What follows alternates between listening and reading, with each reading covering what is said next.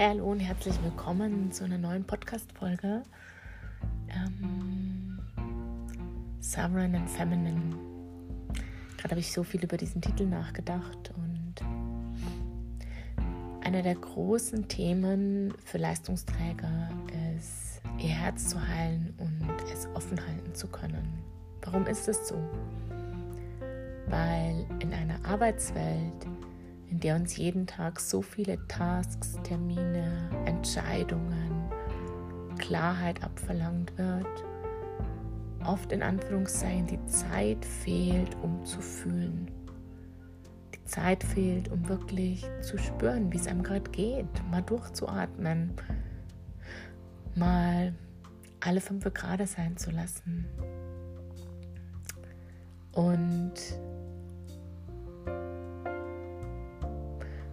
Eine Sache, die daraus auch erwächst, ist, dass wir von einem Projekt zum anderen hetzen, von einem Produkt zum anderen, von einer Veranstaltung zur anderen, von einem Business-Termin zum nächsten Lunchtermin, zum nächsten Sporttermin, zum nächsten Podcast-Termin. wir sind immer auf Achse. Und wir haben diesen Rhythmus mehr oder weniger bis auf den Schlaf, der viele von uns ja auch ähm, quält, weil sie entweder nicht ein- oder durchschlafen können oder was auch immer. Ähm,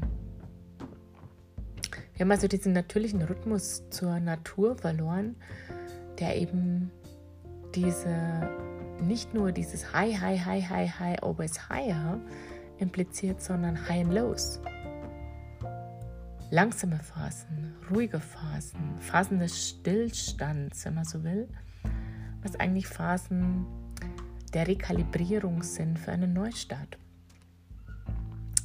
Death and Rebirth, Tod und Wiedergeburt, ähm, ein, tiefer, ein tiefes Thema, das ähm, in der Natur völlig natürlich ist, also völlig normal der Baum, der seine Blüten trägt, dann die Früchte trägt, dann die Blätter färbt, dann sie fallen lässt, um im nächsten Jahr wieder den gleichen Zyklus zu beginnen. Mach kein Drama draus, es ist, wie es ist.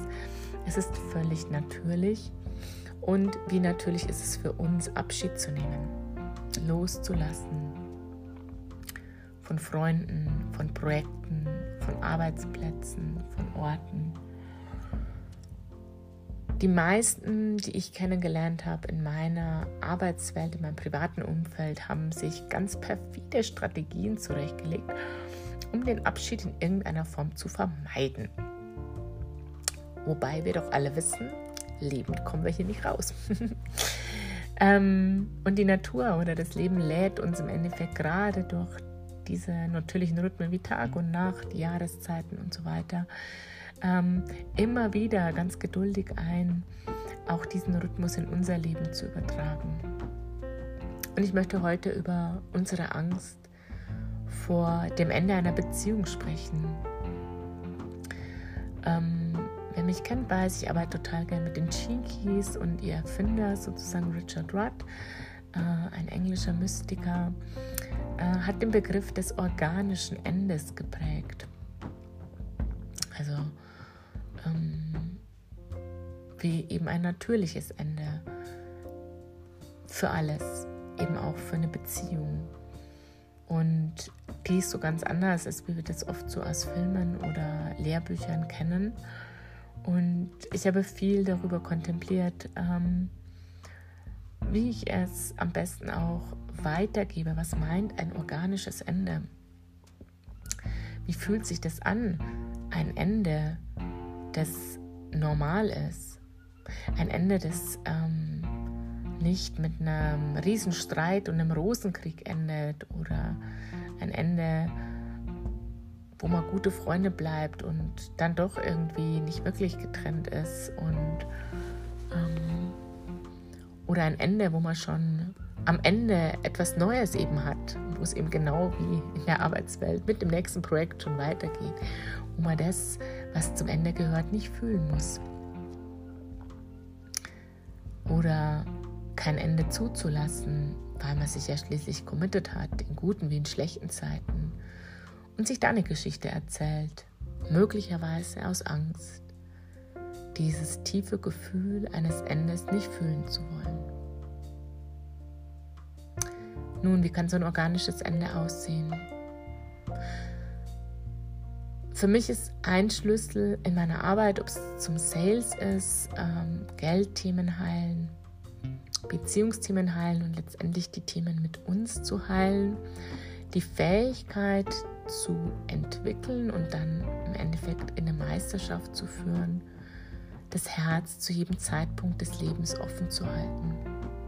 Das heißt, im Kontakt zu bleiben, den Menschen in die Augen schauen können, dem Gegenüber in die Augen schauen können bei einer Kündigung, beim Verlassenwerden und das, was an Gefühlen da ist, ertragen zu können, es halten zu können, heißt es vollends spüren zu können, es durch mein System laufen zu lassen, nichts abzuwehren, nichts wegzureden, nichts schön zu reden, ähm, nichts wegzustreiten durch Wut und was auch immer.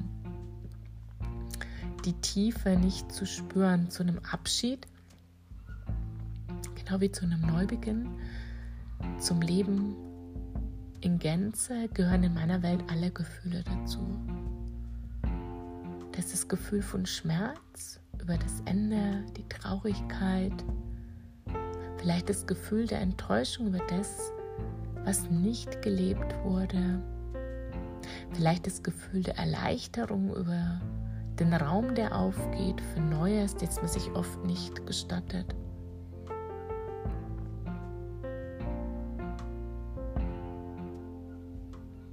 Die Wut als Kraft, die es kaum aushalten kann und alles zerstören will, um die Tiefe nicht wahrnehmen zu müssen. Als eine Facette der Wut, die so viele Kraftrichtungen haben kann.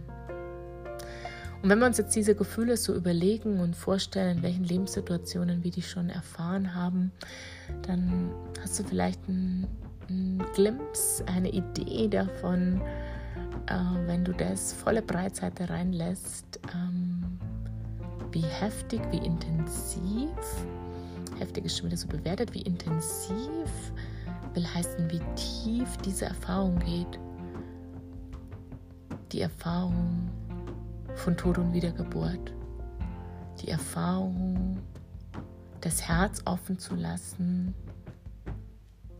um das, was es braucht, dieses organische Ende, wie der Baum, der einfach die Blätter fallen lässt, der stehen bleibt, ähm, diese Erfahrung wirklich machen zu können und damit einen Zyklus zu beenden, ihn zu schließen, einen Kreis zu schließen, um wirklich einen neuen Raum zu betreten. Ja, es darf alles gefühlt werden, was dazugehört, weil sonst nehme ich das logischerweise einfach in den neuen Zyklus mit. Mit diesen Gedanken zum organischen Ende ähm, möchte ich diese Podcast-Folge auch schon schließen und bedanke mich fürs Zuhören, freue mich über Kommentare, vielleicht auch Fragen dazu, Möglichkeiten, das zu erlernen. Ähm, Gibt es immer wieder in meinen Kursen. Art of Connection ist eine der Kurse. Im März startet eine neue Runde, wo wir genau darüber natürlich in der Tiefe arbeiten, die Kunst der Verbindung. Genau das ist es, das Herz offen zu halten, in Verbindung zu bleiben uns anzuschauen, was wir da so an Themen dabei haben, ob innere Kindthemen, Themen, die unsere Kreativität letztendlich und damit auch unser berufliches Fortkommen behindern, die zu drehen, da in die Tiefe zu gehen und eben genau das, diese, dieses Portfolio, diese, diesen Regenbogen der Gefühle überhaupt erstmal spüren, lokalisieren zu können im Körper, damit navigieren zu können, also sie lenken zu können, diese Energien, Gefühle sind Energien, um sie dann eben bestmöglichst für die eigene Reise zum Heilen und gleichzeitig damit zum Wachsen einsetzen zu können. Wenn dich das interessiert, dann schau gerne bei mir vorbei auf der Webseite oder schreib uns an support.tinabreit.de eine Nachricht. Und äh, ansonsten viel Spaß beim Nachspüren zum organischen Ende. Alles Liebe, deine Tina.